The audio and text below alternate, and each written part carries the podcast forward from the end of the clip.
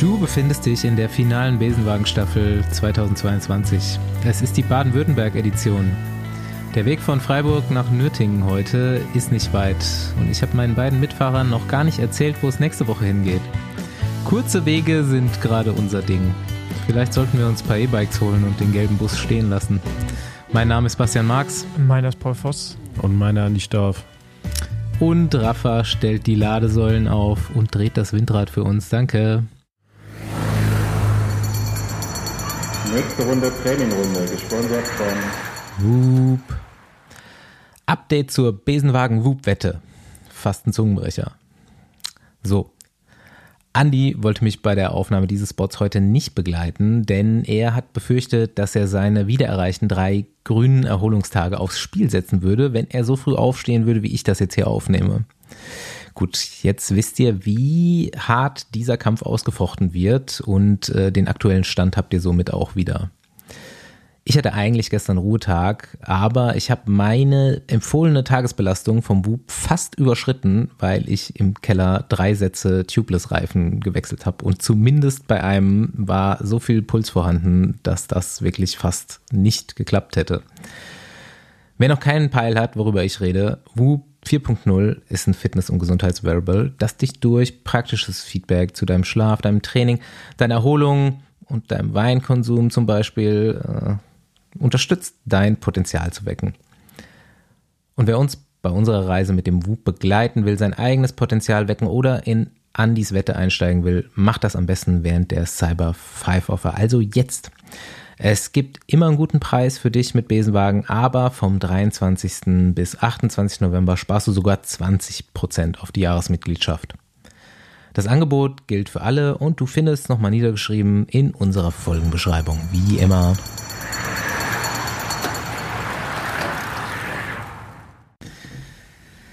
Ich fahre am Wochenende E-Mountainbike.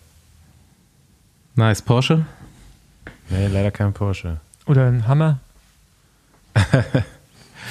ich weiß nicht, wo ihr die Sachen immer her habt, aber nee, ich fahre ein ganz normales Simplon E-Mountainbike. Ah ja, jetzt schließt sich der Kreis. Ähm, wie viel, wie viel Mathbikes Potenzial hat das? Kann man da was draus machen? keins, würde ich sagen. Das sieht eigentlich, ich gucke es mir gerade noch mal an, das sieht aus wie ein normales Mountainbike, oder? Schade. Ich habe Moni auch letztens in der Story gesehen, wie er so ein E-Mountainbike gefahren ist. Genau. ja, aber ich, ich muss sagen, wir hatten das Thema gerade, äh, bevor wir aufgenommen haben, dass äh, ich habe das E-Porsche, nee, das Porsche E-Mountainbike rausgesucht, so rum. Und Andi hat natürlich zu Recht gesagt, sieht relativ normal aus, bis auf die Laufräder. Aber ähm, das sieht in Realität äh, wuchtiger aus. Also das, dagegen sieht ein, in Anführungsstrichen, normales E-Bike von einem Radhersteller nochmal, also anders. Das wirkt nochmal anders. Also dieses E-Mountainbike von Porsche, das sah schon ziemlich wuchtig aus, so auf dem, auf dem Radständer.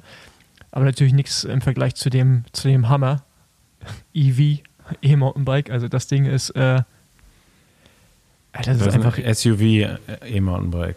Ja, das ist halt wie so ein Hammer einfach, ne? So Reifen viel zu breit, dann irgendwie sieht aus wie 26 Zoll oder 24 Zoll, was ist das? Also das ist halt richtig klein einfach auch.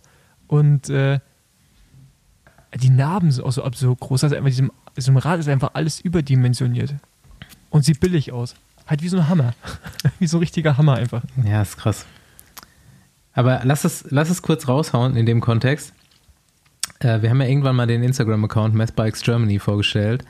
Und äh, der hat die Woche gepostet, der ist auch stetig am Wachsen ähm, in der Story gepostet, dass sein ausgeschriebenes Ziel, und alle müssen jetzt mithelfen, und wir rufen auf jeden Fall auch dazu auf, ist, dass Mathbikes unter den Top, oder Mathbike unter den Top 10 des, der Jugendwörter des Jahres 2022 vorkommt und dann in der Tagesschau vorgelesen wird. Also guckt jetzt bitte alle mal, wann diese Wahl aussteht. Das wird man irgendwo online abstimmen können bei Tagesschau, was auch immer. Und wählt für Mathbike oder schlagt das vor. Also das weder wir noch unsere wir. Hörer können eigentlich doch über das Jugendwort abstimmen. Ja, ist egal. Ey, ist, da, davon ist nur ab einem bestimmten Alter, bis zum bestimmten Alter. Ey, das ja, stimmt, dann müssen wir also uns nochmal extra E-Mail-Accounts an. Bis 18 Jahre haben wir, glaube ich, gar keine Hörer. Oder einen. Oder eine. Ja, nee, das, das stimmt nicht. So ein paar äh, ja, Juniorenfahrer haben wir auf jeden Fall. Dann lügen die bei Spotify, wie alt sie sind. Oder hören über einen Familienaccount. Und ein paar Jugendfahrer gibt es bestimmt auch. Also Ähm. übrigens das Jugendwort des Jahres 2022 ist Smash. Ja, ja. Ach so, das ist dann nächstes Jahr. 23 wollte der. Genau, Genau, da müssen genau, wir noch ein genau, bisschen ja. warten. Ja, gab es auch gute Smash-Verkündung. Ey, nochmal kurz, was ganz anderes. Ich hatte überlegt, ob ich das hier überhaupt anspreche, weil es hat gar nichts mit Radsport zu tun. Aber was mich vor ein paar Monaten schon komplett erschüttert hat und diese Woche nochmal, und wir haben es jetzt gerade von Porsche gehabt. Und Paul, du hast Nürburgring-Rennen schon gewonnen. Überleitung. Ey, habt ihr euch schon mal die äh, YouTube-Aufnahme von der Onboard-Kamera vom Rekord auf dem Nürburgring angeguckt? Welchen? Also Den die neuesten? Rekordrunde, der ist von 2018. Von Nee, Karl Platt oder wer ist das gefahren? Nee, nee. Du- Timo also- Bernhard ist Nee, das mal, gefahren. nee, das ist so ein Hybrid-Porsche gewesen. Nee, der Rekord liegt, ist jetzt von Mercedes neu aufgestellt worden. Nee, nee, nee. Der Mercedes ist 6 Minuten irgendwas gefahren und der Rekord ist 5 Minuten 19. Das ist ähm, Ah, also, ach, leider stimmt, falsch. Als Straßenzug, aber jetzt gerade vor kurzem Ja, genau, Mercedes, also kann- als Straßen zugelassen wahrscheinlich dann, ne? Kann sein, aber Ja. dieser Porsche, es ist, der ist einfach die, das ist die beste Zeit und der Mercedes hat die zweitbeste Zeit und die liegen 45 Sekunden auseinander. 12 Prozent. Du guckst das, ich habe es auf dem Fernseher geguckt, du denkst, das ist, kann nicht wahr sein. Es kann nicht wahr sein, wie schnell dieses Auto fährt und wie schnell man da reagieren muss. Es muss computeranimiert sein. Ich bin absolut erschüttert, dass das Menschen möglich ist, was da passiert in diesem Video.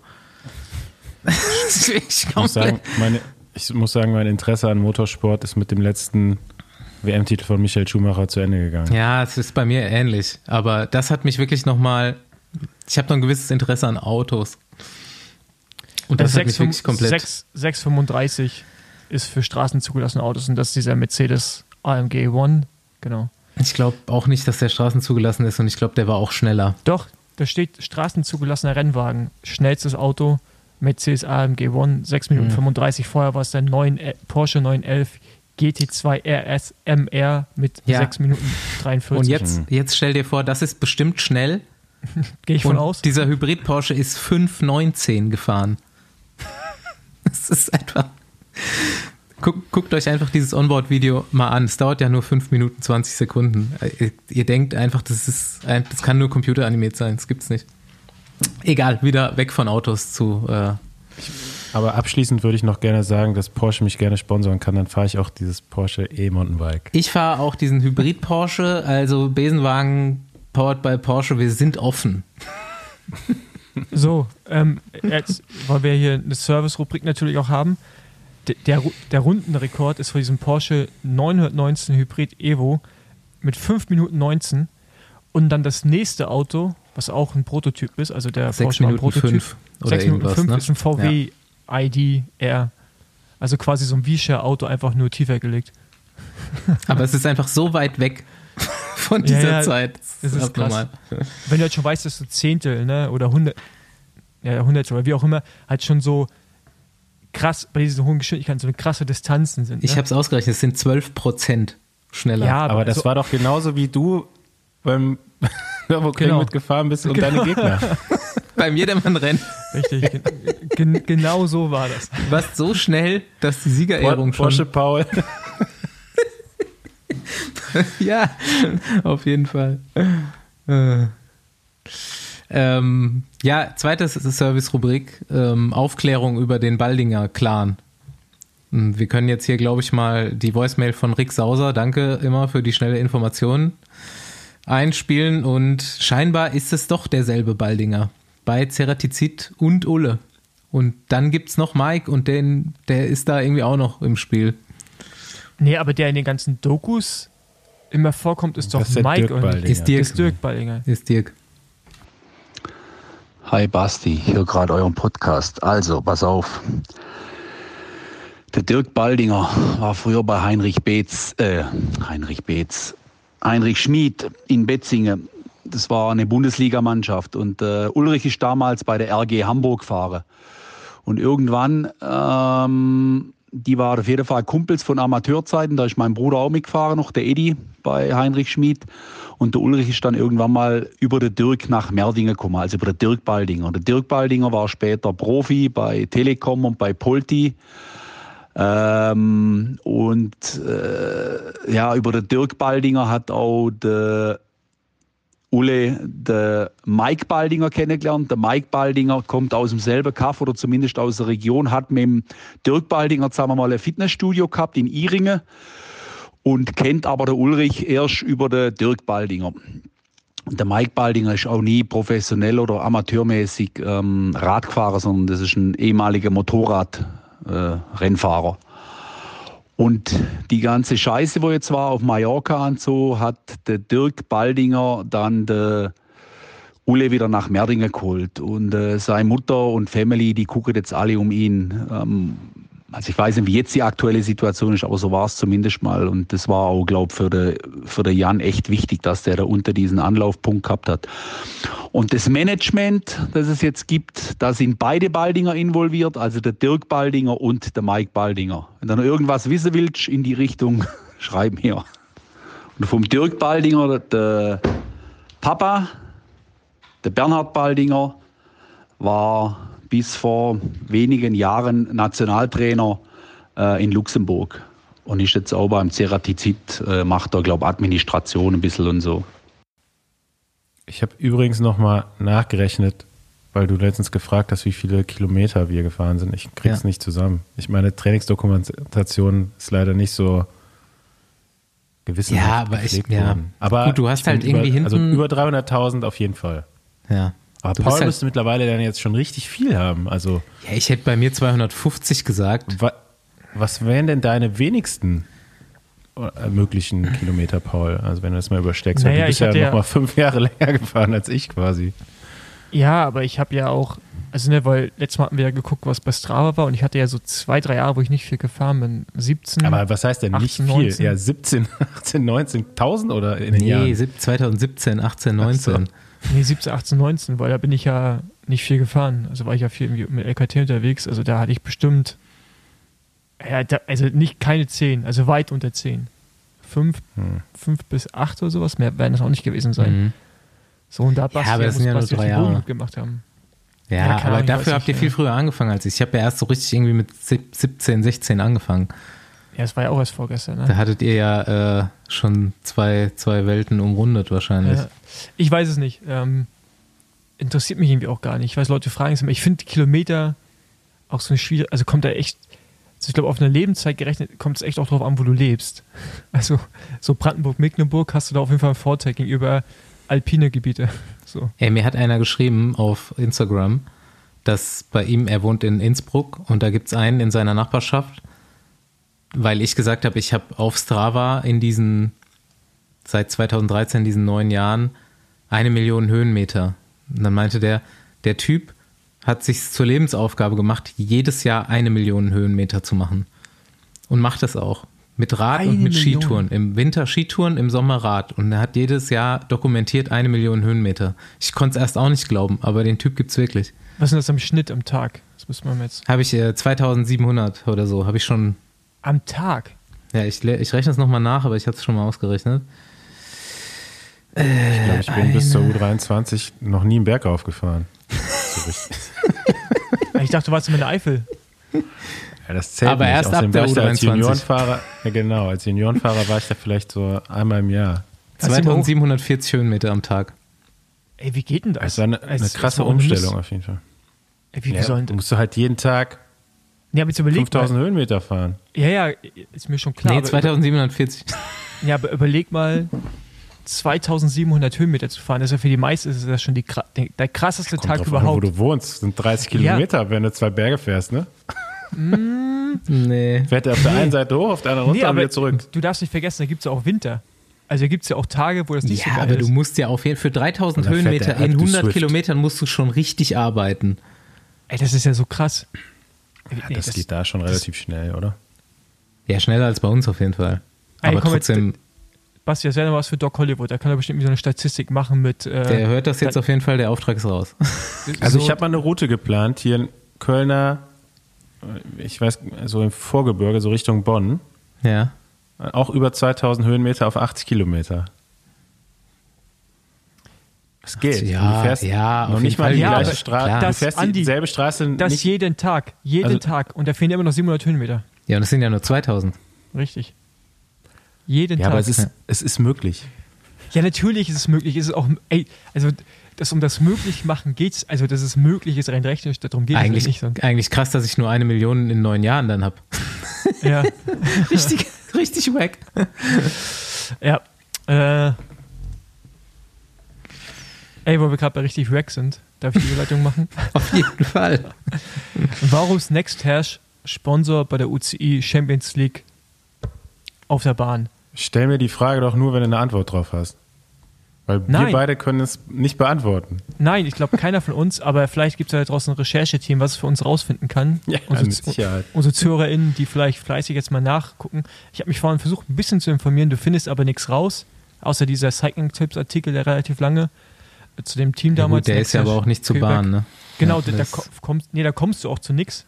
Also die sagen am Ende Ja, auch, also das ist eine Hörerfrage gewesen, deswegen stellen wir die jetzt mal. Natürlich Ja, soll keiner von nächste uns Woche jetzt den irgendwelche. Äh, Cycling-Tipps-Podcast hören, weil da reden die nämlich nächste Woche drüber. So viel habe ich herausgefunden. ah ja, sehr gut. Aber das sind ja auch richtige Journalisten, die arbeiten ja dafür, sowas rauszufinden. Ich habe keine Ahnung. Aber hat Ja. einer rausgefunden von euch oder mal geguckt, wo das sichtbar ist? ja, ja, das, wie, Haben die. Bandenwerbung oder was? Nee, oder? das, das steht unten auf der Innenbahn ganz groß drauf. Also, es Okay. ist, also es ist quasi zwischen der Bahn und dann da, wo du halt sitzt, also dem Innenbereich. Dazwischen Also war das in Berlin, glaube ich. Ja. Ich glaube ja, dass Schon Next groß, sowas. verblüffend.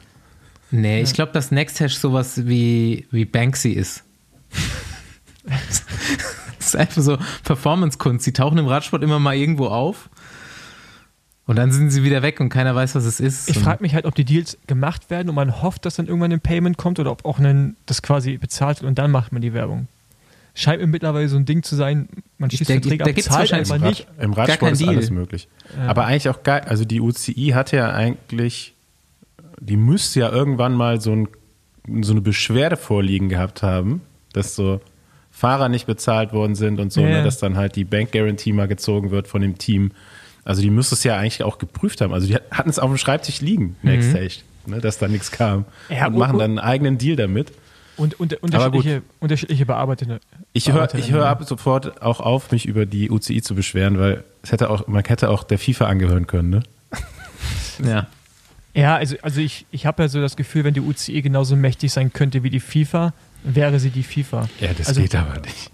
Nein, aber, aber weißt also vom, ich glaube, auch da herrscht sehr viel Potenzial, um mal die Tasche aufzumachen. Wann Das sind halt viel Wart kleinere wann die Geldbeutel. nächste, wann die erste WM in Turk, wo, wo ist das nochmal? Turk Turkmenistan. Nicht Turkmenistan. Turkmenistan mit dem Typen, Gabriel alles- Goli. ja, Ey, der hat bestimmt so ein Ja. Porsche, der hat so ein Porsche E-Bike in Gold bestimmt schon. Ja. hundertprozentig.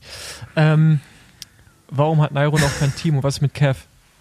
War ja jetzt auch schon wieder für, zu anderen Teams verlinkt, gelinkt worden, ne? Irgendwie Ja, und- Bahrain, die haben es auch dementiert wieder. Und das Geile ist, ich habe heute den Cycling Tips Podcast gehört und interessanterweise, wer sich damit nicht besch beschäftigt, da sind viele Journalistinnen wurden da gegangen, also die mussten ihren, äh, ihren Job niederlegen. Ähm, genau, auf jeden Fall, die meinten auch, dass die englischsprachigen Journalistinnen sich nicht sicher sind, dass sie den spanischen Text richtig übersetzen, weil könnte auch heißen, weil es hieß ja, dass er gesagt hat, ähm, er wird nächstes Jahr in der World Tour fahren, also bei einem Team. Man könnte es aber auch so übersetzen, er wird nächstes Jahr World Tour Rennen fahren. Das wiederum heißt ja auch, dass er einfach nur in einem Pro- in einem Pro-Team Vielleicht fahren müsste. ist es auch nur Aber eine sehr stark motivierte. Aussage. Paul, du warst ja auch mal Teammanager oder Teamchef. Würdest du jetzt Nairo Quintana verpflichten? Wenn du jetzt ein World Tour Team hättest. Ich würde sagen, kommt auf den Preis an. Und auf, auf den Preis und auf, Ernsthaft? den, und auf deine ethischen. Äh, Auf deine, es kommt doch jetzt gerade auf deine an. na, also ich würde. Ja, aber die, die hängen ja auch mit dem Preis zusammen. Ja, Na, Nein, Nairo to Wenn- Paul wenn Force Porsche- äh, Development wenn- Team. aber Nairo Wenn wird, Paul- Nairo, Powered bei Porsche. Nairo wird dieses Jahr Vierter bei der Tour, oder? Also inoffiziell. Ist, Vierter war das, ne? Oder Sechster? Nee, Vierter? Vierter, nicht. Vierter war Godu. Dann wird der Sechste. Auf jeden Fall fährt er vorne, oder Fünfter, auf jeden Fall fährt er vorne ganz rein. So, also ich glaube, dass der es noch drauf hat, ziemlich viele Radrennen zu gewinnen. was er ja immer wieder macht jedes Jahr, und auch bei der Tour von reinzufahren. Aber du hast halt immer so ein Anhängsel und ich glaube, einigen Teams ist das egal und einigen nicht. Es ist halt nur die Frage, ob den Teams, denen das egal ist, dass sie noch Platz haben. So ein Team wie Astana zum Beispiel. Also, ähm, da könnte ich mir das jetzt schon gut vorstellen. Ich glaube, da geht aber nur mit wenig Geld, so wie es momentan da aussieht. Ja. Aber ich finde das trotzdem interessant, weil er ist kein, er ist immer noch ein guter Rennfahrer. Ne? Also wir tun gerade so ein bisschen so, als wenn der, der ist jetzt kein Chris der, Froome. der, der merkt ja auch nichts. Der, der merkt auch nichts. Alter, dadurch, dadurch, dass Nairo jetzt gestrichen wurde, sind drei Franzosen in der Top 10 gewesen, Tour de France Gesamtklassement. Hammer. Die, die haben die, die, haben die das die rücken untergemischt. dann auf. Die Ja, rücken klar. auf. Also jetzt hier zumindest bei Pro Cycling Stats sind die, Ich sind die glaube- aufgerückt. Klar, ich glaube, du rückst. Also Bardet war siebter, ist jetzt sechster und Madouas war elfter und ist jetzt zehnter. ich glaube, da ist nochmal ein Unterschied. Früher Das ist krass. Du hast. in, in, in, diesen, in diesen Jahren, wo halt dann irgendwie irgendwann das halbe Feld so irgendwie gedopt war, ich glaube, da haben sie einfach die, die Sieger gestrichen, da gibt es auch keinen Mhm. Nachrücker. Aber ich glaube, jetzt so bei solchen Vergehen rückst du nach. Ist ja Finde ich Olympia auch okay. genauso. Also, Ja. ja. Ähm, aber was mit Cav? Also BBB-Hotel? Da weiß Fragst man ja immer das noch jetzt nicht. jede Woche oder ne? was? Nein, aber, aber ich finde aber ich find den Case so interessant, weil ich heute auch eine News gelesen habe, dass die Olympiasiegerin äh, im Frauenbereich, Alter, ich mit Namen Kiesenheimer heißt sie, oder? Kiesenhofer. Kiesenhofer, dass sie in Verbindung steht mit B&B Hotels, dass sie da fährt. Und die News kam jetzt heute. Und äh, denke ich mir so, okay, gut, die wissen noch nicht mal, ob sie überhaupt ein Männerteam an den Start bringen. Das finde ich alles so, Vielleicht bringen sie dann ein Frauenteam an den Start. Ja, wiederum sagt natürlich ein Fahrer da, dass anscheinend das Schlechteste wäre, wenn sie genauso weitermachen wie bis jetzt. Also von der Teamstruktur. Das Ich Schlechteste, also das wäre das Worst-Case-Szenario oder wäre für ihn das Schlechteste? Nee, das wäre das Worst-Case-Szenario. Und gleichzeitig heute auch beim Cycling Tip Podcast. das wäre ja noch okay, wenn's die, wenn die einfach Ja. weiterfahren Ja. würden, aber ich, das sehe ich glaube ich auch nicht. interessanten äh, Ansicht heute auch äh, Kulos zu auch wieder Cycling Tipps Podcast, die meinten, dass es wirklich krass ist, weil du hast in Frankreich ja mega viele so Amateurteams und auch Conti-Teams, die ja sehr gut gesponsert sind, weil du brauchst ja mal mindestens, glaube ich, eine Million, anderthalb Millionen, überhaupt ein Conti-Team in Frankreich machen zu können, weil du ja Mindestgehälter hast und Sozialversicherung und den ganzen bla bla, was wir in Deutschland vielleicht auch mal bräuchten. Allerdings wird es dann keine Conti-Teams mehr in Deutschland geben. ähm, Noch nicht mal eins, wenn alle zusammenlegen. ja, genau. Wird es noch nicht mal eins Ja. geben. Das ist traurig. Äh, auf jeden Fall finde ich das dann krass, dass, dass man dann nicht in der Lage ist, dann irgendwie so ein Team so auf die Beine zu stellen oder halt die Sponsoren wirklich zu gewinnen. Was das für eine krasse Blase sein muss einfach. Also ich, ich bin ja immer noch fasziniert, dass die Stadt Paris sagt, wir machen das. Dann sagt Amazon Frankreich und äh, Carrefour und sowas die kommen auch mit rein, aber am Ende passiert nichts. Das finde ich so. Wer hat denn das gesagt? Dann haben die sich halt mal ernsthaft Gedanken gemacht. Es, Nein. war doch, es, Nee, die haben es ja gar nicht gesagt. Ja, Doch, Es waren Natürlich. Gerüchte, die Ja, wurden okay. vom Team nicht dementiert, die wurden aber nie offiziell. Das ist ein Riesenunterschied. Ja, ja, aber warum wird, dann dementierst du das. Wenn es nicht dementiert wird, wird ja auch was in irgendeine Richtung dran, sonst würdest du es ja dementieren. Ja, oder du hoffst halt, dass aus dem Gerücht Einfach hat sich irgendwas entwickelt, ja. Radsport ist schon seltsam. Aber das war ein bisschen hochgepokert vielleicht. Ja. hey, Radsport tatsächlich, äh, kann es keinem erzählen. Ja. Unser Gast ist übrigens bereit. Ich habe den schon bereit gemacht. Äh, links raus. Der dürfte gleich in den Startlöchern stehen. Dann steht er das schon, bevor wir da hingehen. Ich habe eben schon in der Einleitung gesagt, ähm, ich habe euch noch nicht gesagt, wo wir nächste Woche hinfahren. Ich habe keinen Bock Wieder mehr nach, wieder nach ich- Freiburg. oh nee, ich habe da keinen Bock mehr drauf, ey. Du musst durch, Paul. Bis zum Jahresende. Wir haben noch eine Folge frei dieses Jahr. Ein Gast steht noch aus. Können wir noch mal so eine Hörerumfrage machen vielleicht? Oder Ja, wir, wir, machen, wir beleuchten mal die deutsche KT-Szene. Oh ja. Also das, So, Andi, meine, das, mit so anonym äh, Aber da müssen wir So. uns, dafür brauchen wir unseren ersten so. Tag im Büro zusammen. nee, aber das können wir gerne machen, aber es kann natürlich auf jeden Fall gut sein, ja gut, mir ist es eh egal, ob ich da Freunde in der KT-Szene habe, aber ich glaube, das wäre nach auf jeden Fall, äh, ja doch, lass machen, gerne. Ja. wir, dürfen, wir müssen die Teams halt gut aufteilen. So. Andi darf auf jeden Fall nicht Lotto Kernhaus machen. Nee, ich eigentlich auch nicht, ich bin auch befangen. Stimmt. Und du auch. Wir sind alle befangen. Wir sind alle befangen. ähm, ja, bei Lotto Kernhaus geht jetzt alles mit rechten Dingen zu. lachte Andi dabei, wenn er das sagt. Ja.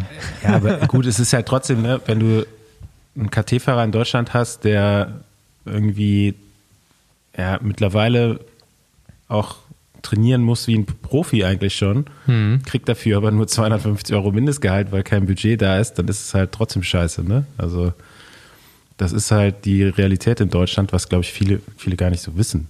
Also es gibt Nee, ja kaum, kaum Fahrer im KT-Bereich, die wahrscheinlich mehr oder deutlich mehr verdienen, wie es äh, vor, vor 10, 15 Jahren mal war. Ja, ich glaube, das letzte Team war wirklich äh, Solamonta. Wo ich krass, sagen ne? Monta Sparkasse hatte so, Ja. so Fahrer, die noch, die man dann über 1000 Euro äh, Gehalt bekommen haben. Also was ich Das ist im Vergleich auch einfach zu allen, also in Italien, äh, selbst Österreich, ne? du, du, man, man nennt immer äh, Frankreich als, als Beispiel, weil das da geregelt ist, gesetzlich geregelt ist, ja, dass man da ein ganz normales Gehalt bezieht, sobald man als Profi gilt, was ja, was man als KT-Fahrer ja dann ist. Ähm, Italien, weiß ich nicht, wie die Regelungen, da, also gesetzlichen Vorschriften da sind, da ist auf jeden Fall noch teilweise eine Menge Geld im KT-Bereich. Und ja, Österreich, Basti, äh, da gibt es auch noch die ein oder andere Markt zu verdienen, wenn man gut Aber fährt. man muss natürlich auch Aber- sagen, dass da ist auch viel, noch viel mit Briefumschlägen gearbeitet, ne? Also was man so hört. Von daher ähm, Wo? ist In jetzt Österreich? egal. Ist egal, habe ich nicht gesagt, aber es gibt auf jeden Fall Länder, die haben mit Briefumschlägen gearbeitet. Äh, Immerhin. Also Ja, immerhin. würden sich ja freuen über Umschläge. In Deutschland wäre halt nichts drin, ne? Ja. Zum Teil. Also in Deutschland wäre wär ja nicht. McDonalds-Gutscheine drin. Briefumschlag. Nee, in, in, Deutsch, in Deutschland kriegst du einen Briefumschlag, da steht drin 52 Euro, aber du musst noch äh, 200 Euro äh, Trainergebühr bezahlen und 50 zwei Euro Leihgebühr fürs Menüs für Fahrrad, irgendwie eins. sowas. Aber egal, das können wir echt mal machen. Lass uns als letzte Folge, die wir so aufnehmen, regulär wirklich mal machen. Ähm, Jetzt haben wir ich eigentlich schon alles gesagt darüber, oder? nee, nee, nee, ich finde nicht, wir können das schon. Jetzt haben sie schon. Ja, Die also, kriegen alle zu wenig Geld, die Jungs. Das wollte ich eigentlich nur sagen. ja. ah, ja. Ja, Oh, lass da mal drüber nachdenken. Also Eine nächste Sache Woche. noch, mich würde es auch interessieren, wie es im Frauenbereich jetzt ist, weil es gibt ja im nächsten Jahr ein deutsches Conti-Team. Hm. Und da bist du In ja auch ein, so halb in involviert. eins kann ich auf jeden Fall ein bisschen Einblick geben. Okay, gut. Ähm, holen wir so einen Gast rein. Nächste Runde Trainingrunde, gesponsert von Clark. Diese Woche hat ganz unvermittelt der Winter im Training begonnen. Am einen Tag noch kühle 10 Grad und dann bin ich am nächsten Tag mit dem gleichen Outfit raus, ohne nochmal das Wetter zu checken. Und leider waren es dann nur noch 2 Grad. Fuck my life. Ich habe dann zweieinhalb Stunden so durchgezogen, aber zum nächsten Ride habe ich mir nicht nur bei den Klamotten ein Update geholt, sondern auch bei der Reifenwahl. Zwei Millimeter mehr für den Winter ist bei Blättern und Nässe einfach Gold wert. Und ich kann nur sagen, es ist nicht dumm, sich nicht nur bei der Wahl deiner Reifen und der Konfiguration über etwas mehr Gedanken zu machen. Auch bei deiner Versicherung kannst du mit einem Upgrade viel Gutes für dich rausholen. Da hat doch jeder von uns Verträge, die nicht wirklich up-to-date sind und mal etwas Tuning vertragen könnten, oder? Ich habe mir ein Upgrade für meine Versicherung mit der Clark-App zugelegt. Hab mit dem kostenlosen Bedarfscheck Versicherungslücken aufgedeckt und meine Verträge optimiert. Und ich bin jetzt wieder für alle Fälle gewappnet.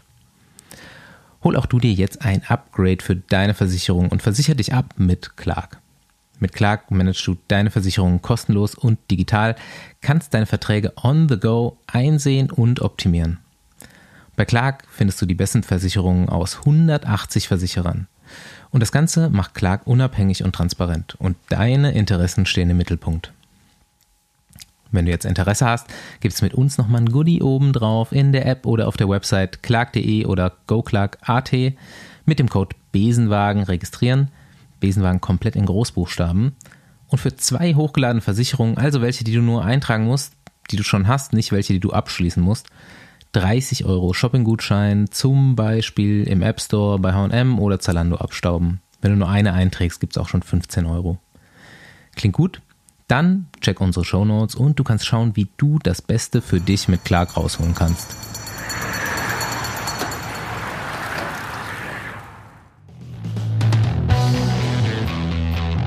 Jo, nach Nürtingen, ich habe es schon in der Einleitung gesagt, sind wir gefahren heute von Freiburg aus, wo wir jetzt sehr lange Station gemacht haben und besuchen endlich. Du warst schon mal so ein bisschen Teil im Besenwagen. Ich erzähle das gleich nochmal. Hi, Luca Schwarzbauer, frisch aus dem Training. Hi, Servus. Danke, dass ihr mich mitnehmt. Moin. Hi. Ich, ähm, ich habe es gerade schon gesagt, ich mache jetzt mal so einen kurzen Abriss, denn Luca Schwarzbauer mal wieder ein Offroad-Gast von uns und die ganzen Roadies, die uns hören, also viele von denen, werden jetzt nicht direkt äh, wissen, wer du bist oder eine Einordnung dazu haben. Ich denke nicht mal, meine zwei Teamkollegen hier können das ganz genau einordnen. Ähm Cross Country, Luca Schwarzbauer. Ähm, ist auch ein bisschen eine besondere Geschichte, deswegen freue ich mich auch, dass du hier bist. Ähm, du warst, Luca war in den Junioren schon mal sehr erfolgreich und stark. In einem Jahr deutscher Meister, zweiter Europameister im Cross-Country, olympische Distanz und äh, dritter Weltmeister. Ähm, außer bei der deutschen Meisterschaft hat sonst immer Simon Andreasen gewonnen, der ähm, das Rad damals so ein bisschen neu erfunden hat. Und bei der Weltmeisterschaft Zweiter, einen vor dir, war Egan Bernal. Das äh, ist auch nochmal so ein Road-Fun-Fact.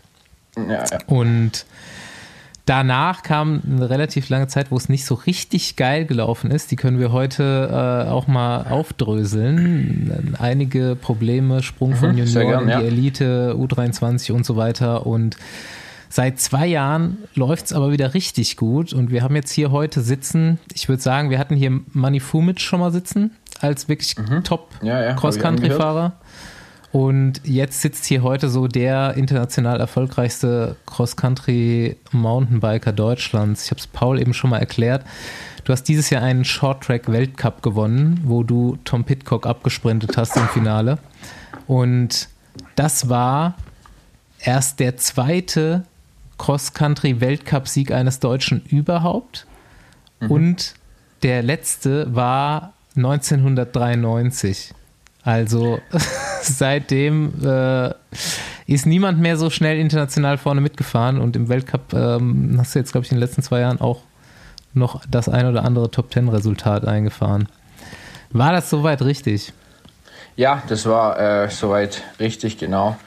Also, ja, können wir auf jeden Fall über alles Mögliche sprechen. Ähm, ich denke, da habe ich schon auch ein bisschen eine Geschichte zu erzählen, gerade auch mit der Sache ähm, mit äh, Bernal, Egan Bernal. Also, ähm, gerade vor drei, vier Tagen bin ich mit einem Kumpel gefahren und dem habe ich eben gesagt, ja, nächste Woche bin ich wahrscheinlich im Besenwagen. Ähm, bin übrigens auch fleißiger Besenwagen-Hörer. Ähm, das liegt auch vor allen Dingen daran, dass ich irgendwie ganz am Anfang, da war der echt da irgendwie, also ich war einfach mega früh irgendwie am Start schon und äh, da ich so ein Gewöhnungsmensch bin, habe ich irgendwie nie aufgehört, euren, äh, euren Podcast zu hören. Scheiße, ne? Und Reingestolpert und jetzt absolut Sorry. traumatisiert, Langzeit, chronisch.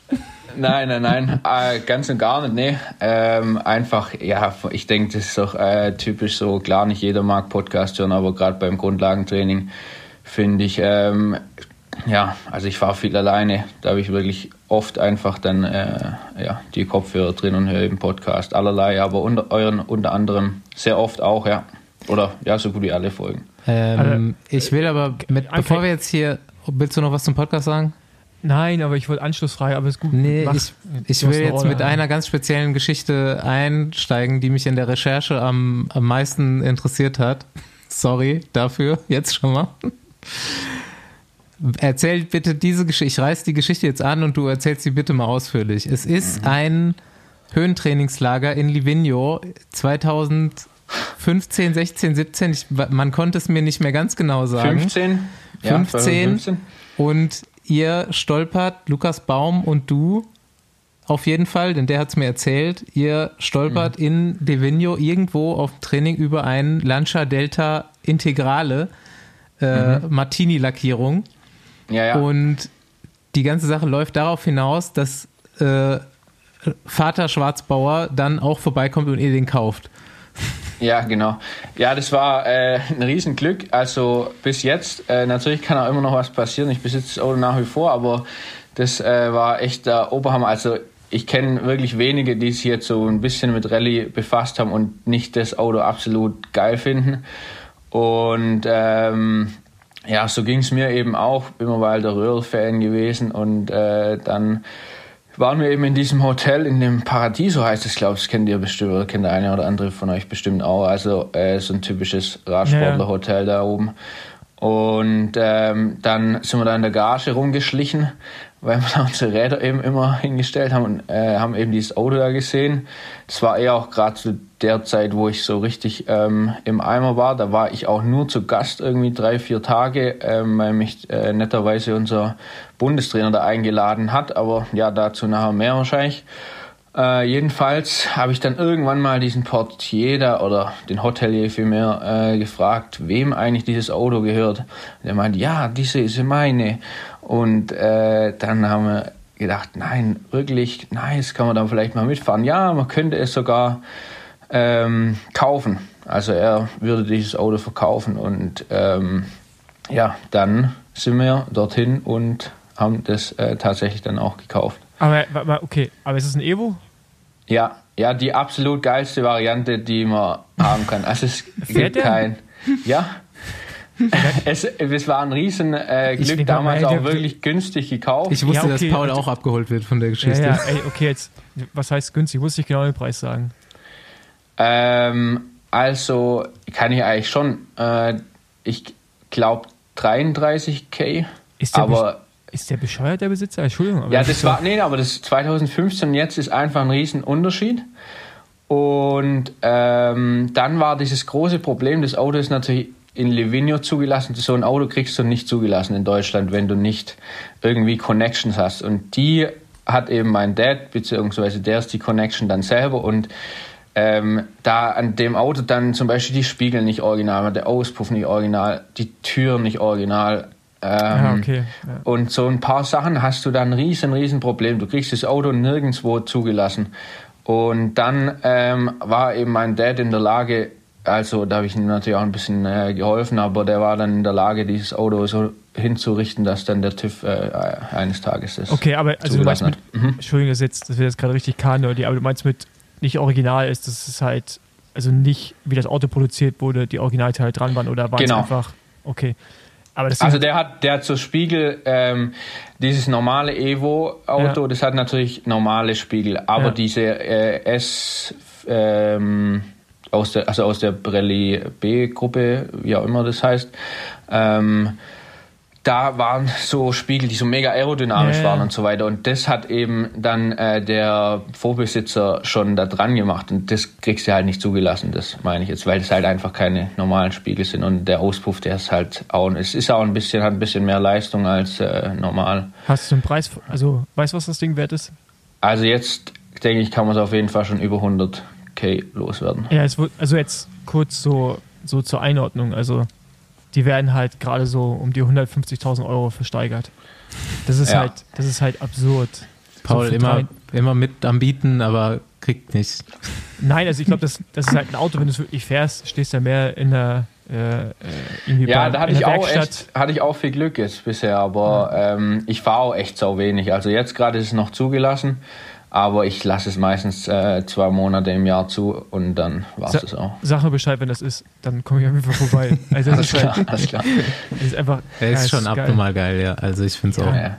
Ich kann euch mal ein Video schicken, das ist, äh, schon auch der Sound und das Motor, der Turbo-Sound ist un Ey, das ist so ein, unermesslich. jetzt ohne Scheiß, so ein Glück musst du mal haben, ne? Das ist ja einfach. Also das ist schon. Das ist schon geil. Das ist zwar ein Radsport-Podcast, aber dafür kann ich mich schon ziemlich faszinieren, muss ich Also, sagen. ähm, begeistern. Ich kann ja jetzt schon mal sagen, ähm, bevor wir jetzt zu deiner Story kommen, dass du bist, würde ich sagen, so der organisierteste Gast, den wir bis jetzt hatten, denn du hast mir im Vorhinein auch schon Nummern von Leuten gegeben, wo ich recherchieren kann nach deiner Story und du hast heute Morgen schon ein Pack Bilder geschickt. Fotos für Social Media. Auch Ja, richtig ja, geil. Das war Aber aber auch ein bisschen Zufall. Aber, jetzt muss ich ja, natürlich trotzdem, noch ein Bild von diesem Launcher auch nachfordern, das. Äh, auch dazu Kein muss. Problem. Zur Not Video. Ja, sehr gut. Genau. Ähm, ja, und jetzt äh, mal ein bisschen Deep Dive. Ich habe schon gesagt, du hast ein ziemlich geiles Juniorenjahr gehabt. Ist ein bisschen so, natürlich, äh, bisschen ähnlich wie der Baum, ne? Alles Ja, ja, gewonnen in definitiv Junioren parallel. oder Ja, halt ja. Mhm. wirklich irgendwie so der absolute Macker gewesen. Ich glaube, du bist ein Jahr jünger als die beiden, ne? Also Genau, also ein bisschen, eigentlich zwei Jahre eher, weil ich am Ende des Jahres Geburtstag habe, aber ein Ja. Jahrgang, ja. Aber so Junioren und Jugend und so weiter war der immer ein Jahr im selben Jahrgang und ein Jahr getrennt. Genau. Und ähm, ja, es konnte mir auf jeden Fall keiner so richtig erklären, weder Vincent noch Lukas noch Georg, ähm, aber ich habe halt gehört, so danach, jetzt bevor, ich habe schon gesagt, seit zwei Jahren bist du quasi back. Und dazwischen war halt eine krasse Durststrecke, beziehungsweise du hast ja eben selber schon gesagt, du warst völlig kaputt. Was passiert? Ja, ja. Genau, also im Endeffekt äh, war es so, dass ich schon immer irgendwie ein bisschen Talent hatte. Klar, das brauchst du, sonst kommst du nie irgendwo an. Und das hat man in der U17 und so, war, war ich auch deutscher Meister, definitiv gesehen. Ähm, aber es war dann so, dass ich eben in der U19 einen super ähm, Start schon hatte von ganz zu Beginn an. Und ähm, aber das, ja, der Simon, der war einfach ein Ticken. Also ich habe äh, auch zwei Junioren-Weltcups gewonnen. Damals noch, ja, Weltcups gibt es jetzt heute ein bisschen, heute ist es so eine Serie, aber egal. Ähm, und er hat die restlichen gewonnen bis zu dem Zeitpunkt auch, also. und auch die Europameisterschaft. Und wir haben wirklich, also es war so, dass ich bis zur Weltmeisterschaft war meine schlechteste Position in diesem Jahr und die Weltmeisterschaft war im September den zweiter Platz. Also es war, mhm. wir waren absolut überlegen. Ähm, in dem Jahr äh, beide, die ich auch zwischenzeitlich dann die Weltrangliste angeführt und so weiter. Jedenfalls war es aber trotzdem so, dass die Wahrscheinlichkeit, dass eben Simon Andreasen aus Dänemark eben ähm, die Weltmeisterschaft gewinnt, schon ein Ticken höher. Er war einfach der Ticken bessere über das Jahr. Und damit war es einfach dann so, war das dein Zwei, erstes oder zweites Jahr Junioren? Zweites Jahr. Ja. Und Simons erstes, muss mhm. man auch noch dazu okay, sagen. Also okay. Also der war da schon ja. äh, der absolute Überflieger. Ich denke, im zweiten Jahr war er nicht mal viel stärker, aber ja, ähm, jedenfalls war es dann so, dass ich, also wir hatten eine relativ lange Vorbereitung auf die Weltmeisterschaft, so anderthalb Monate oder so und ähm, ja, ich hatte so das Gefühl, okay, im Training ist nicht mehr so viel rauszuholen. Vielleicht könnte ich noch ein bisschen äh, am Gewicht optimieren. Hatte bis dato eigentlich überhaupt nichts ähm, damit zu, am Hut. Ähm, habe einfach ja trainiert und gegessen, wie ich eben wollte. Und dann dachte ich, also, das ist mal noch eine Stellschraube, wo man vielleicht noch ein bisschen was optimieren kann. Aber ich bin das erst im Nachhinein absolut dumm und auch ähm, ja, planlos äh, angegangen, unprofessionell könnte man sagen. Und ähm, ja, habe einfach ein bisschen weniger gegessen und äh, dann gehofft, ja, dass sie leicht wird. Wurde auch leicht, aber die Power ist dann einfach schon ähm, ja, geschwunden und das war so der Anfang von ähm, ja, dem ganzen Struggle, der mich dann jahrelang begleitet hat. Äh, jedenfalls dann zur WM war es dann wirklich so, äh, dass wir da ähm, am Start standen und Simon hatte mir ähm, einen Tag oder zwei Tage vorher gesagt, ja, es wäre so ein Kolumbianer da, der hätte die ähm, Pan Americans gewonnen. Ähm, und wir kannten den aber natürlich nicht. Also von dem hat den noch nie ja, der war einer nicht in dem Zirkus unterwegs bis dahin. Genau, er ist auch ja jüngerer Jahr, also damaliger jüngerer Jahrgang gewesen, 97er Jahrgang. Und ähm, ja, ich habe dann nur gedacht, hey, ja gut, also den wird man schon im Griff haben. Und dann ging es eben los und wie ich ja schon sagte, also mein Körper war wirklich zu dem Zeitpunkt eigentlich schon komplett drüber. Äh, jedenfalls ähm, hatte ich dann nach der ersten Runde schon gemerkt, scheiße, das wird heute definitiv nichts. Bin richtig, richtig weit zurückgewandert. War, glaube ich, nach der zweiten Runde nur 16. oder so von fünf Runden vermutlich. Und ähm, dann war es aber echt so, oh, und mein Sattel ist einen Tag vorher noch beim Team Relay gebrochen. Und ich bin mit einem Sattel gefahren, mit dem ich das ganze Jahr noch nicht, also mit einem Sattelmodell, mit dem ich ein ganzes Jahr noch nicht gefahren bin. Und ich hatte das Gefühl, ich weiß nur, entweder saß ich zu hoch oder zu tief.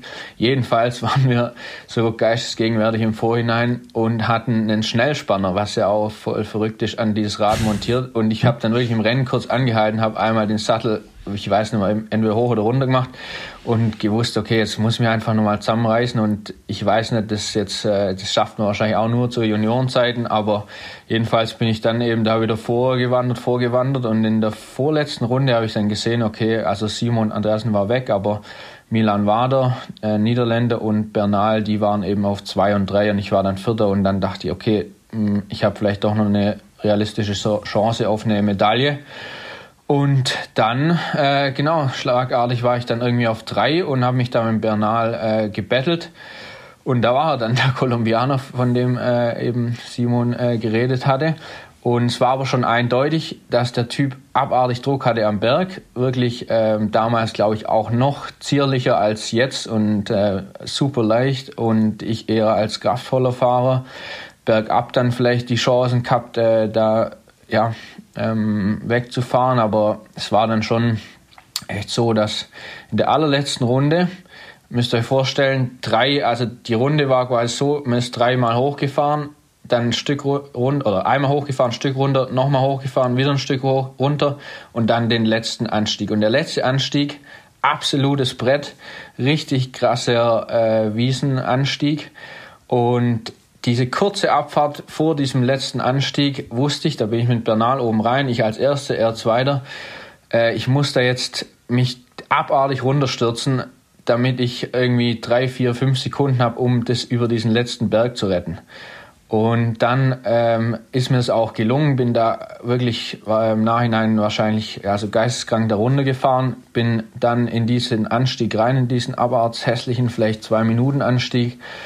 Und auf einmal in der Mitte fliegt der Typ an mir vorbei. Also sowas echt äh, davor gefühlt noch nie gesehen gehabt. Und dann äh, oben hatte er dann die fünf Sekunden, die konnte ich dann eben bis zum Ziel gerade so wieder schließen, aber ich bin dann äh, einfach nicht mehr vorbeigekommen bis zum, also die Ziellinie fünf Meter weiter hinten. Und ich wäre vielleicht nur Zweiter geworden, ist jetzt auch im Nachhinein natürlich völlig wurscht, aber ähm, so war dann die Geschichte. Und auch halt beeindruckend, dass dann jemand, der irgendwie da aus Kolumbien kommt, ähm, ja, die, der konnte kein Wort Englisch. Ich weiß noch bei der Pressekonferenz, dann im Anschluss saßen wir da ähm, wir dachten alle nur, hey, was ist das für ein Typ?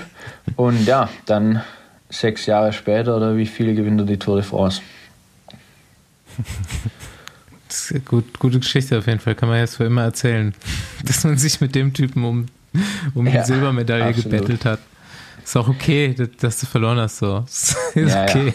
Ja. Ähm, das ist, ja, ich weiß nicht, Andi hat da auch schon immer wieder drüber berichtet. Gerade Emil Herzog kenne ich ja auch, der jetzt, ähm, glaube ich, extra nochmal in der U23 eine Weile fährt, um dann ähm, dort sich ja die Zeit zu nehmen, nicht direkt in die Elite. Und für mich war da auch schon so ein bisschen der Struggle, dass ich mir dachte, okay, U3, also U19 und U23 ist ein Riesensprung schon auch im Mountainbiken, weil die Top U23-Fahrer, die sind wirklich einfach auch schon richtig, richtig schnell. Und meine Riesenangst war einfach, ähm, da keine Rolle mehr zu spielen, gerade auch nach diesem Jahr. Und äh, wie du vorher schon gesagt hast, wir haben uns halt gefühlt wie die größten Macker, wahrscheinlich nicht nur ich, sondern der Baum auch. Und äh, dann eher wieder in eine Nebenrolle zu schlüpfen, das äh, ist dann halt nicht so easy. Und äh, deshalb dachte ich, okay, ähm, ich muss jetzt den Winter über, 2014, 15, also Anfang meiner U23-Zeit, trainieren wie ein Gestörter. Äh, habe eben auch nicht das Umfeld gehabt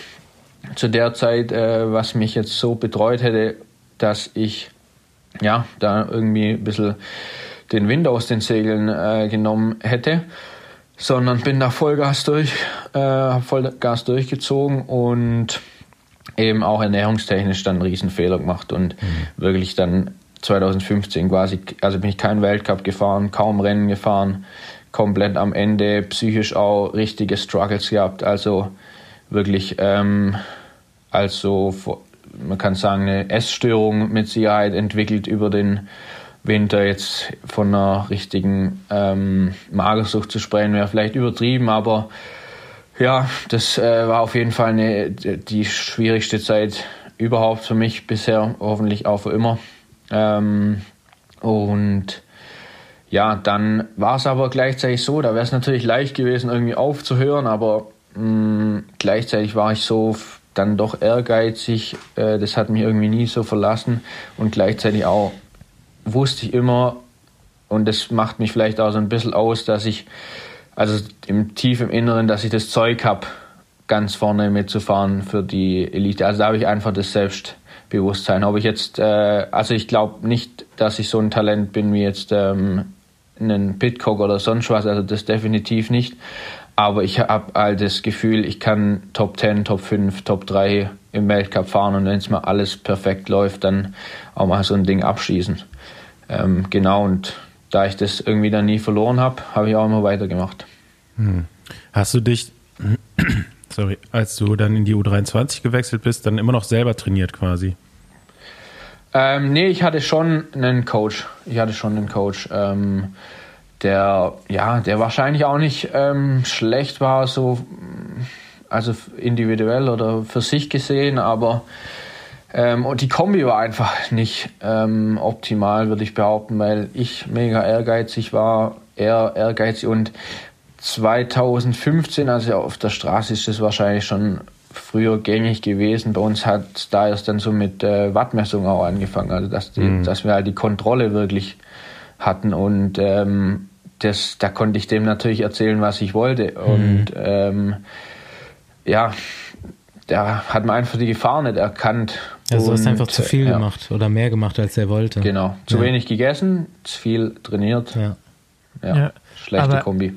Ähm, weil du gerade über Wattmessung redest, wie, mhm. wie findet jetzt eigentlich die Auslesung statt? Also klar, so normales Grundlagentraining, Training, mhm. dann irgendwie auch Intervalle, VZ Max, das kann man ja relativ einfach kontrollieren, auch analysieren im Nachhinein. Aber so die Renndaten, wie mhm. geht ihr damit eigentlich um? Weil jetzt, wenn ich Beispiel mal Cyclocross nehme, wo es eigentlich auch fast unmöglich ist, äh, Wattdaten zu nehmen, das macht eigentlich auch keiner alles über Herzfrequenz in Analyse.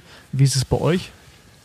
Schon ähm, so, dass wir wirklich, also äh, ich fahre eigentlich sogar immer ohne Brustgurt im Race, weil mich der ein bisschen nervt manchmal. Im Training immer, aber im Race ohne. Und ähm, es findet schon sehr, sehr viel statt über ähm, die Messung, äh, also die Leistungsmessung. Äh, mein Coach ist da wirklich, also mein jetziger Coach, wirklich auch voll im Game. Ähm, und ja, der stellt da Heatmaps und also das ist dann, ich weiß nicht, das kann man eigentlich auf der Straße genauso machen. Ich denke, ein bisschen anders ist es, aber im Endeffekt ähm, ist es so, dass er immer schaut, also mein Energietank, wie krass leere ich den an verschiedenen ja. Stellen, an verschiedenen Anstiegen, so FRC. Ähm, Tank heißt es jetzt eben bei dem und ähm, da gucken wir halt, dass wir da auf also auf so einem Tempo fahren und so einen Kursmuster quasi am Race Pattern, mhm. dass, ähm, dass wir ja diese Balance aufrechterhalten, dass ich diesen Tank immer wieder schön lernen kann, dann aber auch in den technischen Passagen äh, mich erholen kann. Und da spielt dann natürlich der Herzfrequenz schon auch eine Rolle, weil du natürlich siehst, wenn, die, wenn du mit zu viel Aufwand die Abfahrt runterfährst, dann ähm, klar bleibt die Herzfrequenz oben und du erholst dich logischerweise auch nicht so gut, ähm, aber ja, das findet schon relativ umfangreich statt und das Training, also ich mache kein Training ohne Wattmessung mehr. Aber okay, fährst du also im Rennen auch nach Watt? Also wenn jetzt ein längerer Cross-Country kommt, ja auch manchmal vor, dass der Anstieg immer so zwei, drei Minuten sind oder ja. länger sogar. Ja, ja, vielleicht ne? auch mal fünf Minuten, aber ja. selten, ja. Ja, ja, also ich gucke da schon äh, immer wieder drauf, aber jetzt gerade, also eher bei Rennen, wo ich ganz vorne vielleicht dann mitfahren kann. Jetzt im mhm. Weltcup wahrscheinlich eher nicht. Da fährst so einfach viel. nur, da versuchst ja, einfach nur mitzufahren. Ja, genau. ja, du kannst ja immerhin, äh, ist da der Vorteil zur Straße, dass du die Strecke halt vorher testen kannst und das, das klang ja schon fast wie eine Formel 1 Fahrwerkabstimmung, was ihr da macht. Also ja, musst du ja äh, machen, ne? Also du machst ja, ja nicht mal mit, mit ja. Fahrwerk, sondern mit ihm, so, mit seinem Körper. Ja, dass ja. du guckst an verschiedenen Stellen, an der und der, so wie du da sagst, genau. die Kurve, die bremst du so und so an, da den Anstieg, den fährst du mit so und so viel. Also es ist, ist auch so, dass, ähm, dass ich eigentlich immer, wenn, also wir reisen meistens mittwochs an, dann Donnerstag erstes äh, Course Practice und da fahre ich dann schon eine ähm, Runde im Race Speed und dann am Samstag auch nochmal und da versuchen wir dann eben also die Zeit zu vergleichen mit, einem, mit einer geringeren Durchschnittsleistung, mit einer geringeren mhm. NP und äh, dadurch dann, ja, also genau, und NP spielt, glaube ich, jetzt im Mountainbike-Sport dann vielleicht auch ein bisschen eine höhere, ähm, eine, ja, eine wichtigere Rolle, weil du eben diese Spitzen vielleicht ein bisschen besser aufnehmen kannst, die ein bisschen besser ähm, mhm. berücksichtigt werden. Ja, es ist im Gravel auch so. Ähm, genau, muss man auch ja. ja. manchmal so Richtung NP gucken. Vor allem auch gerade so kursmäßig. Ne? Aber ist ja auch auf der Straße auch nicht viel anders. Da sind dann ja manchmal so die reinen Durchschnittswattwerte bei Bergetappen auch nicht. Also wenn du die einfach nur siehst, denkst du, ja, geht ja, aber dann die Normalized Power ist dann schon nochmal ein relevanter Unterschied. Ne? Ja, ja. Aber wie, ähm, wie, inwiefern trainierst du das, dass du bei einem dass du bei einer Abfahrt deinen Puls runterkriegst und das dann irgendwie auch so Konzentrationsübungen, die du abseits des Rad machen musst oder so Atemübungen oder wie kann man sich das vorstellen? Oder ist es einfach wirklich nur rein Technik? Ja, also im Endeffekt ist es natürlich den Flow zu finden. Also da kann ich auch mal noch so ein bisschen erzählen. Nino Schutter, der wird euch ja hoffentlich was sagen. Klar. Ähm, olympischer Meister oder Olymp Olympic Champion von Rio und äh, zehnfacher Weltmeister. Jedenfalls ähm, hatte ich da dieses Jahr hin und wieder auch mal dann die Ehre, an dem seinem Hinterrad zu kleben. Und da siehst du dann wirklich die, diese jahrelange Erfahrung und diese Qualität, die der Typ mitbringt. Also da, der hat einfach so gefühlt dieses Cross-Country-Game richtig durchgespielt, ist in den Abfahrten einfach so locker und hat so einen, bringt so einen Flow mit, dass der dir einfach unter Umständen ein bisschen wegrollt auch an der einen oder anderen Stelle. Und das ist eben so das Optimum mit möglichst wenig Kraftaufwand, schön die Wurzeln, die Anlieger nutzen und ein bisschen so wie beim Skifahren, ja, den Speed aus den Kurven mitzunehmen und so äh, dann ja, möglichst erholt unten anzukommen. Und oft ist halt auch der schnellste ähm, Weg oder ja, die schnellste Art und Weise nicht unbedingt die nachhaltigste Art und Weise, irgendwie mhm. den Berg runterzufahren. Ne? Ja, okay. Ähm, darf ich springen? Klar. Wie, wie relevant ist Short Track? Also du hast jetzt den Weltcup gewonnen dieses Jahr, wie Basti von Einleitung schon gesagt hat. Äh, daher sicherlich für dich eine große Relevanz. Ähm, aber wie ist es, wie kann man das, das soll jetzt nicht irgendwie abwertend klingen, ne? aber wie kann man das von der Relevanz einschätzen? Jetzt auch, was dann eben die Sponsoren, wie die Sponsoren damit ja, umgehen, ja. allgemein die Leute, wie sehr ist es in der Szene irgendwie, äh, was für ein Wert steckt dahinter? Ja, also ähm, es wäre jetzt, glaube ich, schon ziemlich vermessen zu behaupten, dass es die gleiche Rolle spielen würde wie das Rennen am Sonntag, also wie das lange Cross-Country-Rennen, olympische Distanz. Aber ähm, ich glaube, da hat wirklich jetzt mal die UCI sogar einen, ähm, ja, ein Programm aufgezogen, was wirklich äh, relativ schlau und gut gemacht ist, ähm, weil einfach ja der Speed so hoch ist. Es ist ein bisschen mehr Taktik dabei, zumindest auf den meisten ähm, Kursen. Du musst äh, ein bisschen mehr, ja, es ist mehr Spannung drin, der Speed ist einfach höher. Und das äh, ist, glaube ich, schon gut angekommen in ähm, den letzten drei, so vier lang, Jahren. Ne? Seit es, genau, seit ja. vier Jahren würde ich sagen jetzt. Ich glaube 2018 genau das erste Mal. Und ähm, dann ist es ja so, dass quasi die, das Endergebnis äh, des freitäglichen Short Tracks ähm, relevant ist für die Startaufstellung am Sonntag. Mhm. Also wenn du da äh, Top 8 fährst, dann stehst du in der ersten Reihe und ähm, das hat schon eine große Auswirkung und das vor allen Dingen führt auch dazu, dass die Top-Athleten, also die Top-Top-Athleten, ähm, wirklich auch da um jeden Platz mhm. kämpfen. Weil wenn du da mal in der vierten Reihe stehst, dann äh, wird es natürlich schwierig und ähm, genau das führt dazu, dass das jetzt schon ziemlich wichtig geworden ist und dann glaube ich auch das Event an sich. Seit diesem Jahr gibt es dann eine eigene Weltrang ähm, nicht eine Weltrangliste, sondern einen eigenen Weltcup quasi. Deshalb auch das Trikot da bei mir im Hintergrund, weil äh, ich eben das, das Weltcup-Leader-Trikot, äh, was ich dann da nach Novemesto, also nach dem gewonnenen äh, Weltcup auch hatte. Und das ja, kam jetzt schon gut an, aber klar, das sonntägliche Rennen ist schon nochmal ein bisschen wichtiger. Ja, was ich interessant finde, ist, bei Formel 1 gibt es jetzt was ähnliches, ne? Ich weiß nicht, ob es bei allen mhm. Rennen ist, wo die ja dann auch irgendwie so ein kurzes Rennen haben für die Startaufstellung. Ähm, Genau, ist jetzt äh, aber von eh über Autos gesprochen, deswegen dachte ich, ich schmeiße das mal kurz rein. Und das ist auch, und das ist da ist sehr interessant, dass es für die kleineren Teams wichtig ist in der Kommunikation, dass man das sehr zelebriert, wenn man da vorne mal gewinnt oder landet. Und äh, du bist jetzt nicht bei einem kleinen Team, deswegen ist der Vergleich hinkt da ein bisschen. Aber soll es Bei der Tour de France gab es das auch mal. Hm, ja, gut, bei der Tour war das halt eine ganze Etappe, ne, die ein bisschen weird war. Einfach. Ja. Grid Start. Ja, Grid Start. Ähm, aber es soll ja, oder es wird ja darüber gesprochen, ob es olympisch wird, oder? was ich genau. mitbekommen habe. Das äh, ist jetzt ganz aktuell das Thema und ja, würde mich natürlich freuen. Es ist aber auch jetzt nicht so, dass ich, äh, ja, glaube ich, da nur die Chancen hätte, ähm, dort zu gewinnen. Es hat sich jetzt gerade auch, also das vielleicht auch noch kurz äh, dazu ergänzt zu dem ganzen Thema, was ich jetzt vorher oder was wir vorher besprochen hatten mit Ernährung und Klimbim, ähm, das hatte dann einfach auch mh, als Folge damals, dass ich ziemlich viel ähm, Gewicht dann wieder zugenommen habe. Also ich musste, als ich dann quasi erkannt habe, okay, das läuft so nicht weiter, mein Körper, äh, der braucht die nötige Energie und äh, auch das nötige, was weiß ich, Mantel, den natürlichen Mantel zum Wärmen.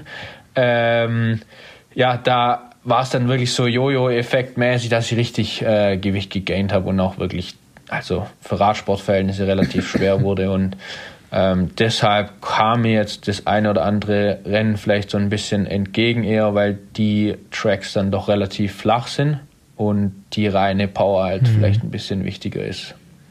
Aber Kannst du in Zahlen sprechen, was das Gewicht angeht?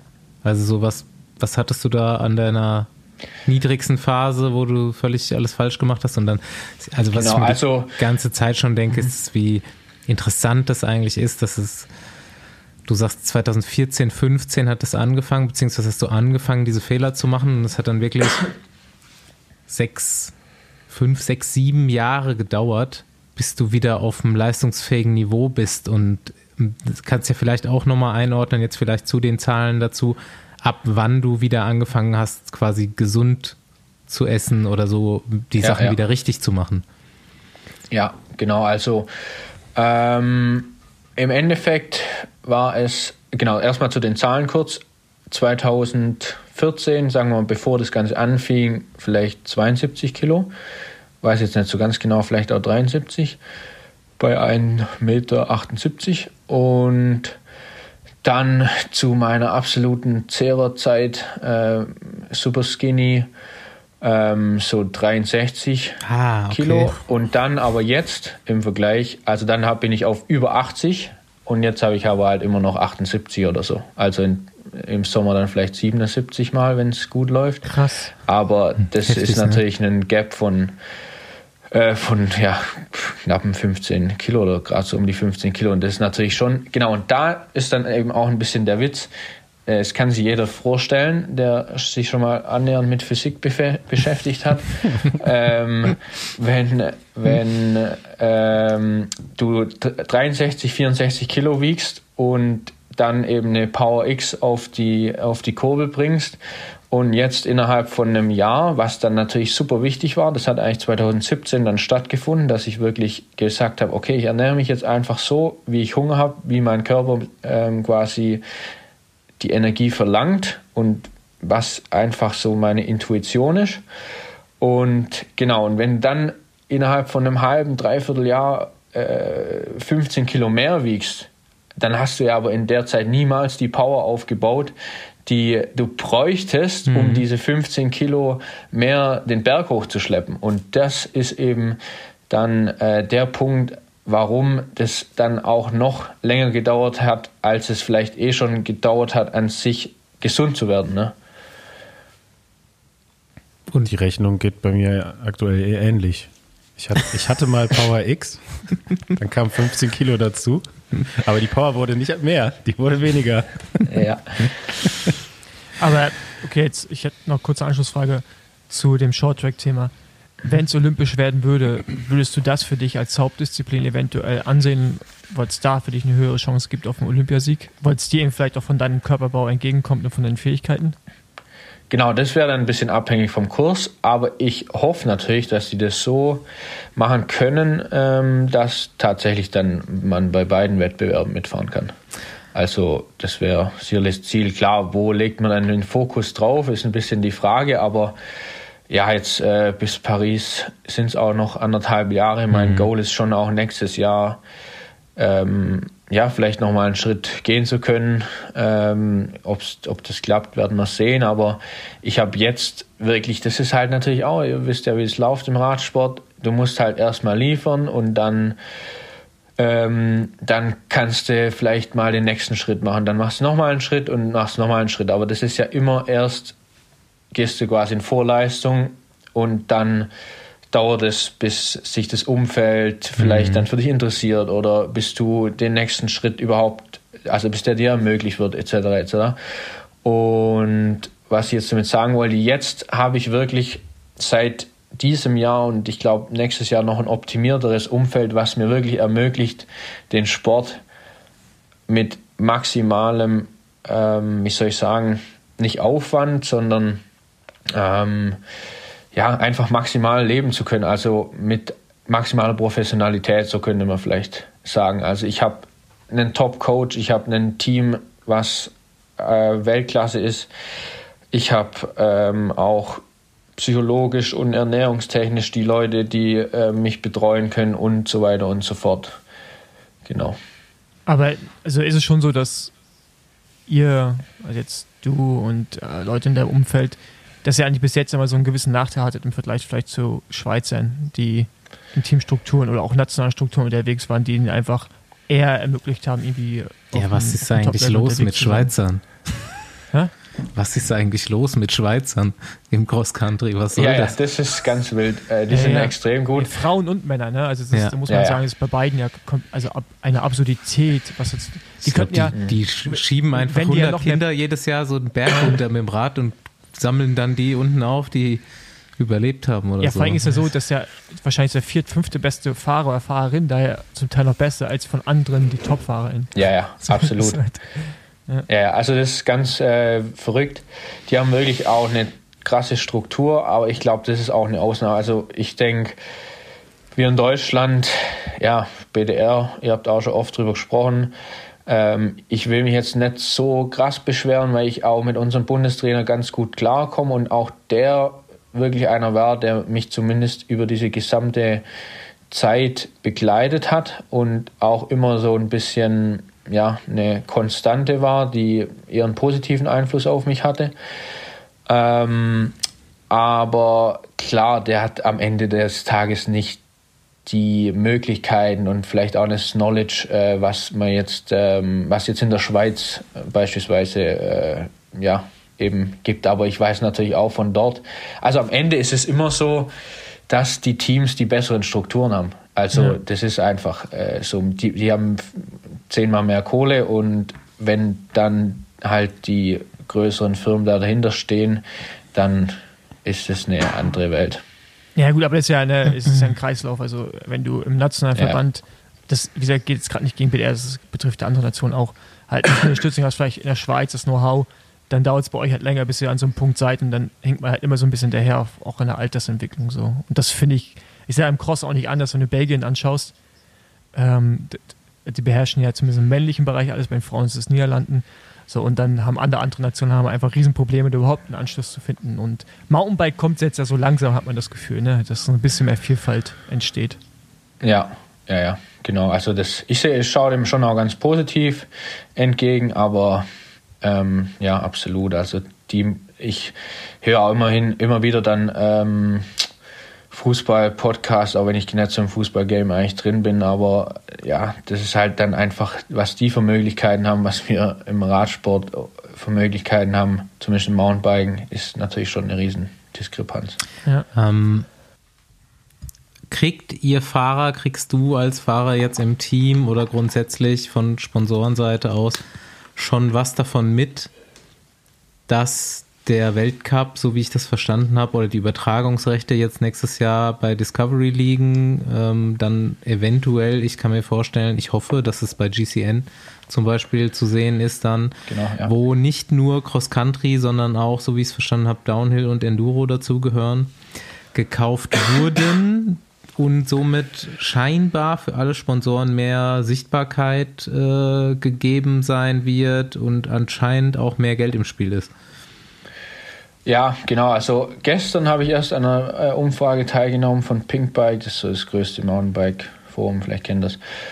Ähm, jedenfalls, ähm, ja, also ich glaube, das ist schon nicht schlecht. Die Firma ist sicherlich noch mal größer. Die haben wahrscheinlich mehr Möglichkeiten. Also Discovery Channel, die sind ja quasi die Hoster von dem Ganzen, oder wie man das sagt. Und es wird auf Eurosport und auf GCN kommen ähm, und so weiter. Und das ist auch alles, glaube ich, ganz cool. Aber das Red Bull TV, was jetzt bisher ähm, quasi ja, die TV-Rechte hatte, ähm, die haben schon auch einen guten Job gemacht. Ich glaube, die waren auch wirklich jetzt in der Lage, sich ähm, in das Ganze gut rein zu versetzen. Die wussten, wie der Hase läuft.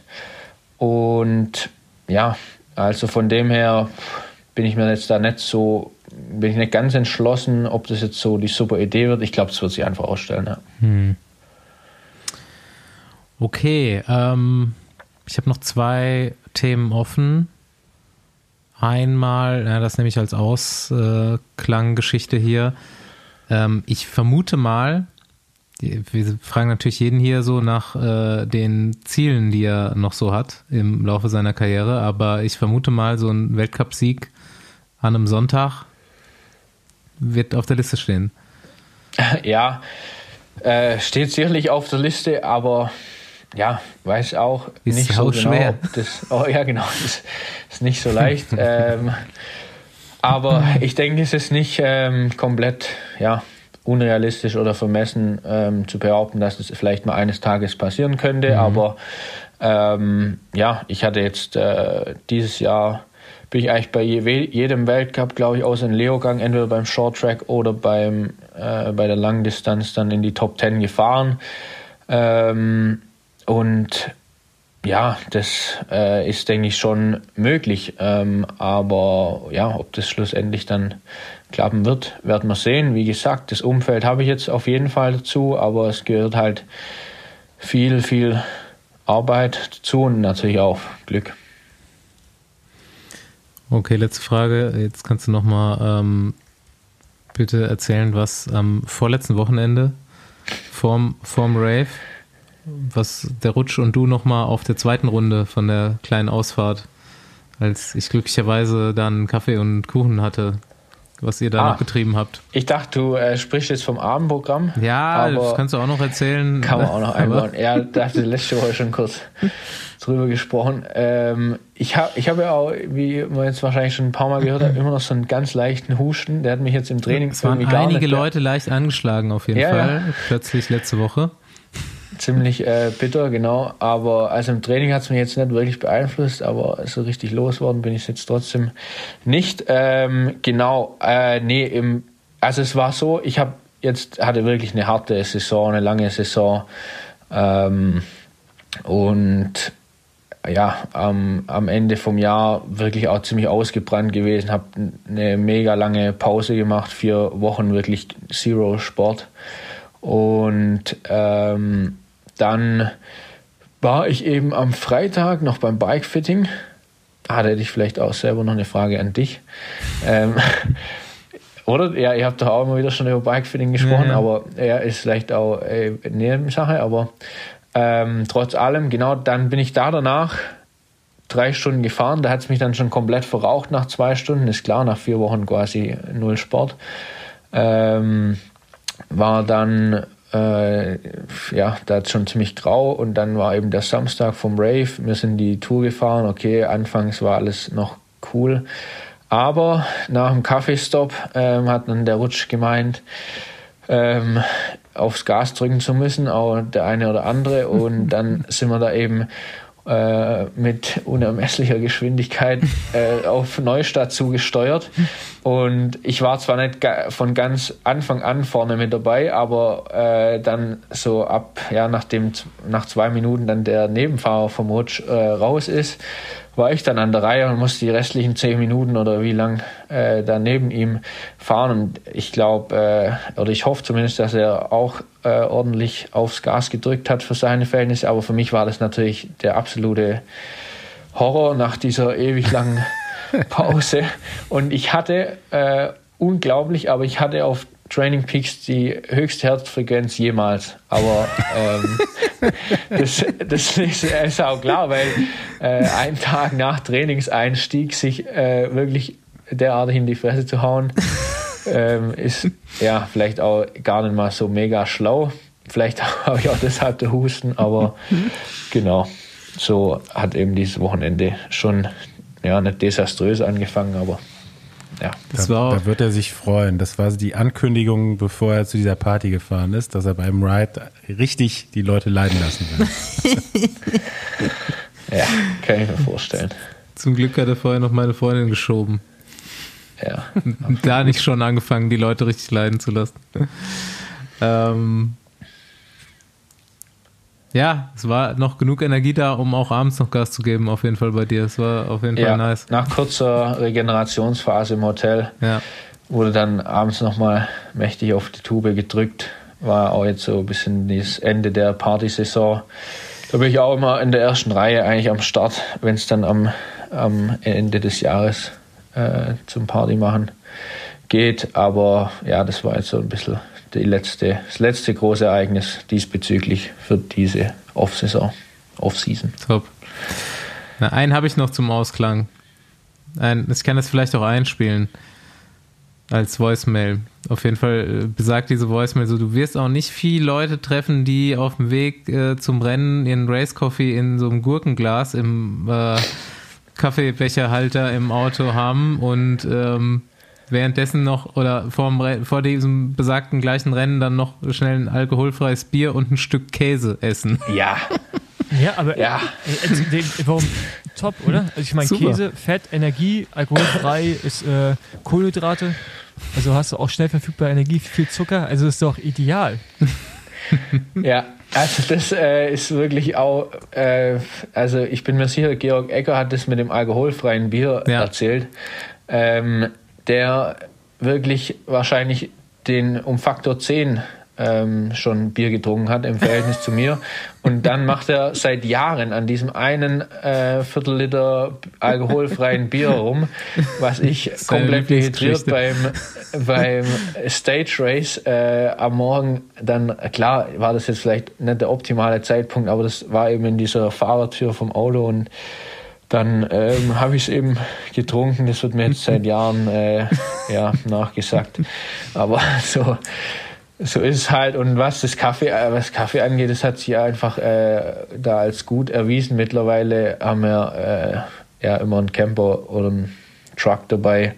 Äh, da brauche ich dann zum Glück das Gurkenglas nicht mehr, weil da ist dann natürlich auch eine Kaffeemaschine am Start. Aber ähm, ja, das hat sich halt als praktisch erwiesen damals. Na gut, du könntest ja auch aus der Kaffeemaschine den Kaffee ins Gurkenglas machen. Oder dafür ist ja die Umgebung egal. Aber Gurkenglas auf jeden Fall auch eine sehr gute Idee. Ist halt die, Ja. richtig, halt die richtige Größe auch für eine Aeropress, ne, glaube ich, oder? Dass man kannst du direkt reindrücken.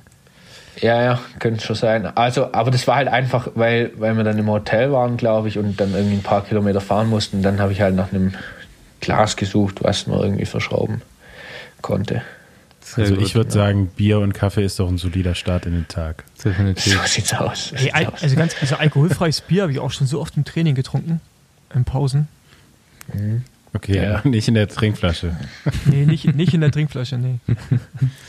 Ja, also ich würde sagen, du könntest auf jeden Fall, wenn dann die Karriere beendet ist, kannst du vielleicht mal so ein Buch über Ernährung schreiben. Ich glaube, da könnten ein Ja. paar, paar gute Tipps drin Anekdoten, sein. Anekdot, also Ja. sollte wahrscheinlich eher ein Anekdotenbuch werden als ein Ratgeber.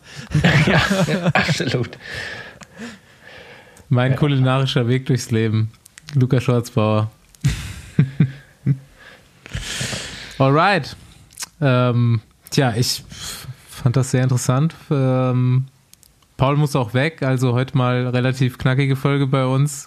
Aber vielen Dank, dass du dir die Zeit genommen hast, dass du auch nochmal Gas gegeben hast im Training, um hier pünktlich aufzutauchen. Vielen Dank. Da äh, hatte ich noch eine Frage. Bist du jetzt im Dunkeln gefahren? Ja, ja, ich, äh, das wurde jetzt gar nicht angesprochen, aber ich bin ja auch noch äh, strebs, strebsamer Student nebenher.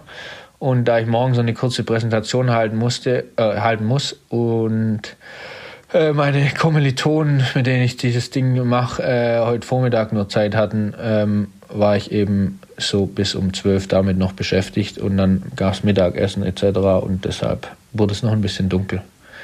Haben wir schon erwähnt, was ja. du studierst? Wirtschaftsingenieurwesen in, an der Hochschule Esslingen. Okay, gut. Ja. Keine weiteren Fragen. Nein, ich muss los. Alright, dann äh, viel Spaß beim Duschen. Dankeschön. Guten Appetit noch. Dankeschön. Und Ja. äh, wir freuen uns auf Lukas Schwarzbauer im Cross-Country-Zirkus nächstes Jahr wieder. Ja, Genau.